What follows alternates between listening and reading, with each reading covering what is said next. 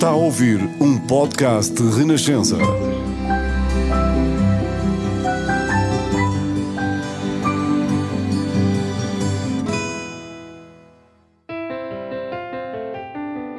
O convidado deste episódio do Melhor de Portugal é um escalabitano.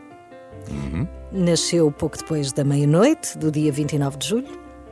A mãe do meu convidado sempre disse que foi a mãe mais pequenina da maternidade naquele dia a ter o bebê maior. Olá, convidado. Não posso falar, não é? Não, não, podes falar muito. Posso falar muito. Consideras-te um bebê grande? É, é tudo verdade isso. É, Tudo, é tudo verdade. E hoje em dia és um bebê grande?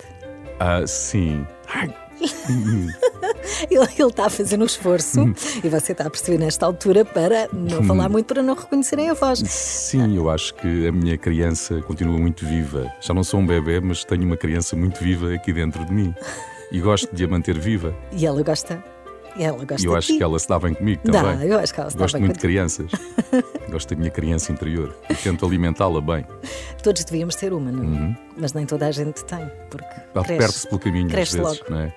Há pessoas Sim. que não a deixam eh, viver. Uhum. E é preciso alimentá-la. Não nos levarmos muito a sério. Esse é um problema do mundo. É muita gente a levar-se muito a sério. Porque depois a criança assusta-se e foge. E vai embora e procura outro dono. a este episódio demos o nome O Solitário Sociável. Ah, olha, boa. É Porque sei que tu adoras uma boa conversa, adoras uma boa companhia, mas Mas sim, prezas muito o teu sossego e os teus momentos de reflexão. sim, e, e sou um solitário, cada Uhum. vez mais. E porquê gostas tanto de estar sozinho? Às vezes não tenho alternativa. Já foge em ti. Então, Gosto, habituei-me a estar sozinho. Espero que isso não me leve à solidão, que é uma coisa diferente e que eu temo. Uhum. A solidão é, é assustadora e mata. Eu não quero ser uma pessoa que viva e que vá acabar os meus dias na solidão. e deixa-nos resingões. Sim. E Isso não é bom. mas eh, aprendi a, a viver um bocadinho por mim próprio e, e viver sozinho. E vou andando. Às vezes gostava de ter mais companhia. Isso, queres falar sobre isso? Isso é um convite a alguém que Não, não é. está a ouvir este Só um podcast? desabafo. Eu estou aqui a tentar controlar-me porque ainda não dissemos quem sou, não é? Não, nem vamos dizer, porque quem conhece este podcast sabe que estamos naquela fase em que damos pistas Uhum. e tudo o que dissemos até agora ah, funcionou como uma espécie de, pronto, de rol de pistas. Mas eu acho que ninguém chega lá Ninguém. porque eu nunca dou a conhecer este meu lado pessoal. Pois não. Não é? Pois não. Mas eu, eu tenho mais, tenho mais, tenho Sim. mais. Ah, vamos a mais pistas. Ah, o meu convidado do Melhor de Portugal gosta de desporto, de andar de correr. Sim. Sim, mas não estás muito convencido. Já- Já gostaste mais? Quer dizer, eu, eu gosto de correr, mas deixei de correr porque fui operado ao menisco aqui há uns anos. Uma lesão de futebolista, fui operado ao menisco. E, e então, como não quero voltar a ser, aquilo foi muito chato, eu deixei de correr, mas tenho imensa pena porque era uma coisa que me fazia bem à cabeça. E lá está. E também gostava de correr sozinho. Sim. Gostava de ir pronto, com a minha aqui. música e gostava de ir sozinho de manhã. Lá está. O solitário sociável. Mais uma pista. Gostas de favas e peixinhos da horta. Não Ai, sei se isto bom. ajuda muito. Que grande investigação. Quem é que faz a produção deste Não, programa? é espetacular. É alguém espetacular. Muito bem, adoro É, favas. habitualmente segue nosso- os nossos convidados durante 15 dias e fica com isto. Está ótimo. Peixinhos da horta é uma coisa que, que eu adoro e que a minha tia fazia muito bem, a minha tia Maria, e eu ainda não encontrei ah, ninguém que fizesse tão bem como ela. Porque muitas vezes vem com muito óleo, outras vezes não vêm estaladiços, e, e portanto o peixinho da horta também tem uma ciência, não é? Tem. É, é tempura, não é? Depois É levámos tempura. para o Japão, não é? É. Sim, sim, fomos nós que ensinámos aos japoneses, mas eles ficaram melhores. Eles ficaram melhores, aprimoraram a ideia. Completamente. Bem, que mais pistas é que podemos dar? De- Deixa-me dar uma última e depois tu segues com mais. Não falámos das favas, mas. Não, não, das favas. Das favas. As favas é, é uma, é Sim. uma coisa pouco consensual, acho que é, hum, é uma coisa fraturante, ou seja, nem toda a gente. Eu acho que metade das pessoas gostam de favas, a metade não gosta de favas. Uhum. Eu sou dos que, gosta muito de favas. Gosto de- de- do termo que tu usaste, fraturante, associado a fava. Tomara que as discussões do mundo fossem por causa disso. Bem, última pista que vou dar e depois tu segues. Destaca-se, o meu convidado destaca-se na sua área profissional porque um dia tomou a maior decisão da sua vida numa paragem de autocarro. É verdade, é verdade. E esse é um momento decisivo da minha vida, eu acho. É um dos momentos decisivos. Eu estava à espera do 28 tu lembras-te disso? Estava. assim? Eh, Era um dia de verão. Estava ali em, à frente da estação de Alcântara Mar e hum, eu ia apanhar o 28 para Santa Apolónia para depois ir para Santarém. E eu estava há muito pouco tempo numa rádio onde eu sempre queria estar, onde eu sempre queria estar, onde estavam as minhas figuras de referência. Portanto, eu, eu queria muito ir para ali, mas quando lá cheguei pensei, isto afinal não é para mim. Eu, eu sentia-me ali muito pequenino. Sentia que era ali um peixinho muito pequenino no meio daqueles tubarões todos. Hum, E eu achei, pá, eu vou desistir. E é aí na paragem do autocarro que eu penso em desistir. E assim, eu amanhã já não volto. Eu vou, vou ficar em Santarém e volto para a Rádio Piranha. Ah, e agora se calhar descobriu-se. Pela Rádio Piranha. Pela Rádio Piranha e por rádio, porque já disseste rádio uma vez. Mas está tudo bem. Pois Pronto, foi, não devia ter falado tanto. Está tudo bem. Esta decisão fez com que esta pessoa que está na minha frente começasse uma carreira de sucesso que dura até aos dias de hoje. Mas ele é assim, ele não sabe estar calado, por isso é que é um. Quem és tu? Posso dizer? Já podes? Já revelaste? José Coimbra. E o que é que fazes da vida? Eu sou animador, eh, locutor de rádio, realizador de rádio, aqui no Grupo Renascença, É verdade. E ao nós, serviço da RFM. nós fizemos eh, durante 10 anos um programa da manhã, o Café da Manhã na, na RFM. Foi um marco para mim, para o Zé, para tantos portugueses que ainda hoje me falam desse programa. Nós, líderes da audiência durante uma década, portanto, é algo que não esquecemos. Então, eu decidi convidar o Zé. No fundo, o Zé representa aqui esta profissão, locutor de rádio, apresentador de rádio. Representas o melhor que Portugal tem nesta Opa. área, Zé. Privilégio. Mas tu é que devias estar nesse papel. Alguém tem que, tem que fazer aqui ao contrário. Tu vais ter que ser aqui a, a entrevistado um dia destes. Tu é que és o melhor de Portugal. Exato. Deixa-te à graxa, vá. mas muito, olha, muito obrigado. Ahm, fico mesmo muito contente por este, por este convite É. e por estar nesta seleção nacional que tu criaste. E hum, fico mesmo, é uma grande responsabilidade. É, é assim. Só para acabar aqui, eh, a história do autocarro, eu não desisti, não é? Pois, nota-se, não, não, é? desisti. Eu acho que se não, não contasse, as pessoas iam ficar na dúvida. Será não- que ele foi para jogador de futebol? Eu não desisti. Ou seja, durante a viagem eu pensei, não, eu não posso desistir, porque era isto, é isto que eu mais quero. E, e pronto, durante a viagem, durante a viagem de comboio, porque durante a viagem no autocarro eu ia desistir. Mas foi Só- num transporte público. Foi no transporte público. Só depois, quando mudei de transporte, é que pensei: não, afinal eu não vou desistir, eu não posso desistir. Então Pronto, o segredo foi esse, foi mudar de Foi transporte. mudar de transporte. Vamos começar do início. Sim. Fala-me da tua infância. Qual é a melhor memória que tu tens? O sítio que me traz as grandes memórias de infância é um sítio a que eu chamo o meu fim do mundo e que ainda frequentemente lá vou só por isso, porque não há lá mais nada, só há lá as minhas, só lá tem lá, só, só lá as minhas memórias. Não há mais nada, há muito pouco naquele sítio. Chama-se Lagoa de Santo André. E era o sítio onde eu passava um mês de verão com os meus pais e com os meus tios e e é aí que estão guardadas as minhas memórias de infância. Nós, e tu- toda essa aventura começava com a chegada desses meus tios e das minhas primas eh, de Paris até Santarém. Aí começava eh, a grande azáfama e depois partíamos todos, eh, éramos oito pessoas, e íamos todos passar férias um mês. Numa caravana? para a sim, para a uma caravana e com tendas, enfim, éramos, éramos quatro miúdos, quatro adultos, portanto aquilo era um, uma grande, um grande acampamento e, e passávamos aí um mês da nossa vida. E era o melhor mês do ano, era aquele mês que, enfim, que eu ansiava que, que chegasse. E é aí que estão guardadas as minhas memórias de infância. Eu, hum, as minhas melhores memórias de infância. Ainda este ano, quando fiz anos, eu fui lá de propósito no dia de anos, no dia, no dia 29 de julho, como tu disseste. Sim. Eu fui lá com a minha filha de propósito, fomos os dois, fui à Lagoa de Santo André, que fica ao pé de Santiago do Cacém. Passámos ali o dia, almocei no Che Daniel, que é o grande restaurante lá da, da zona. Hum, e, e pronto, e depois ao fim do dia voltei e tive uma festa surpresa nesse dia. Mas, pronto, mas eu não sabia. Oh, Que bonito, que bonito. Como é que eras em criança? Eras uma criança tranquila? Davas algumas dores de cabeça? Não, era muito agitado. Era muito, muito agitado. Uma vez apanhei uma conversa dos meus pais. hum, eles estavam com a ideia de me mandar para o colégio militar. E isto não é bom sinal. Não, nada contra o colégio militar. Não, mas, mas naquele, neste, neste contexto, nada contra o colégio militar. Se calhar teria-me feito bem. Do conheço-te, hum, acho que teria. Mas, eh, mas aquilo estava a ser eh, falado numa perspectiva de, enfim, De se- castigo. de castigo, a ver se ele se, ele se endireita. Porque se calhar portava-me muito mal, não sei, não tenho memórias disso, mas sim, talvez, talvez. Santarém foi a terra onde cresceste, aprendeste, onde começaste a fazer rádio, não é? A, a rádio apareceu na tua vida. Como é que apareceu? Porque não, não contaste. Ok, na paragem de autocarro foi uma decisão que tomaste, mas já Sim. tinhas estado lá, não é? Como é que foi a primeira vez? Sim, também estava sentado. Estava- Num transporte público? Não, estava, estava sentado num banco de jardim. Ok. Estava sentado, e lembro-me como se fosse hoje. Pedro Silva, que eu não vejo há, há muitos anos, e era, era um rapaz que fazia muitas horas na rádio local lá de Santarém, que era a Rádio Piranha. Isto aconteceu em agosto, onde não havia. Quem é que se lembrou do nome desse para uma rádio? Os irmãos Oliveira, Paulo e Ricardo Oliveira. Pá, era uma grande rádio, tirando a parte do nome, mas era, era uma grande rádio. E esse rapaz, esse Pedro Silva, estava eh, com uma grande carga de trabalho, eh, fazia muitas horas e aquilo era, um, enfim, era, era uma parte do dia em que, em que era uma espécie de escola. Ou seja, entre o meio-dia e as seis da tarde, eh, falava-se no início e do fim da hora, mais ou menos como hoje. Sim, exato.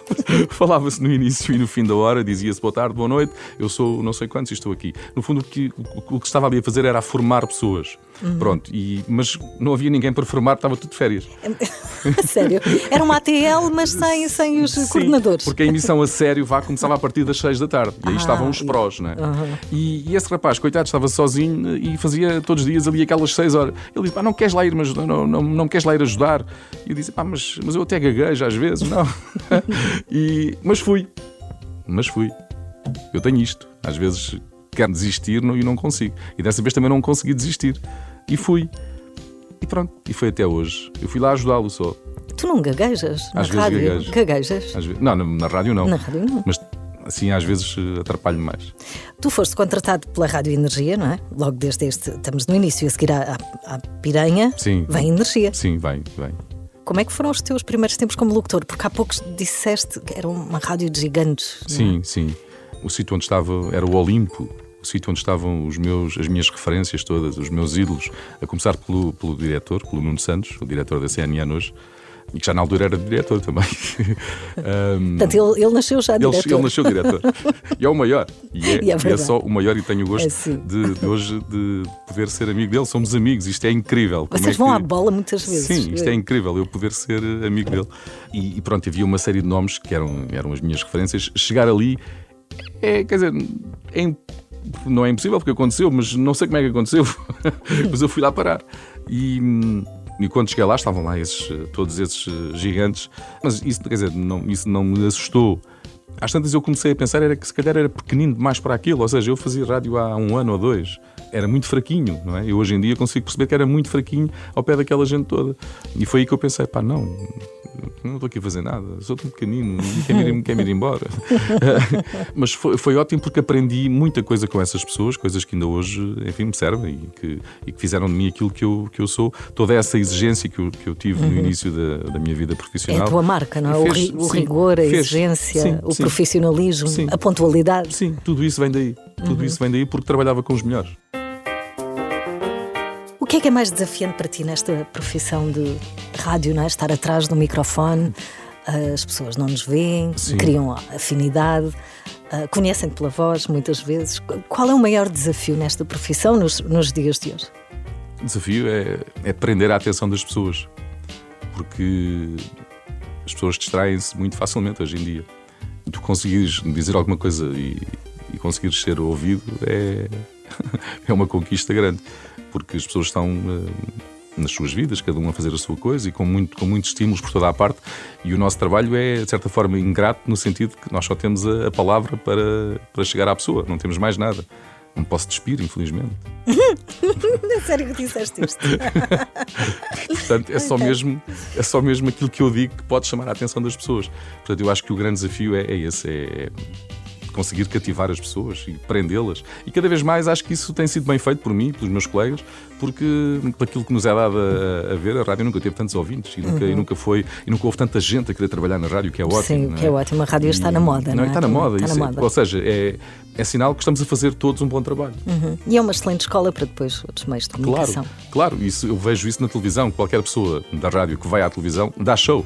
Dá show, não, sendo, não sendo o apresentador, eu acho que muitas vezes dá-se ali uma inversão de papéis. Quem, quem vai, quem, vai, quem vai da rádio à televisão ser entrevistado, de repente está a dar a volta àquilo e está, e está ela a tomar conta do papel. Eu já vi isso várias vezes. É uma escola. Curiosidades sobre ti. Fui pesquisar algumas e encontrei eh, uma coisa fascinante. Eh, reparem, atenção, nós fizemos um programa, há, há pessoas que podem estar a ouvir e que não têm essa noção, durante 10 anos. Ainda assim, 10 Sim. anos, todos os dias, de segunda a sexta, durante 3 horas.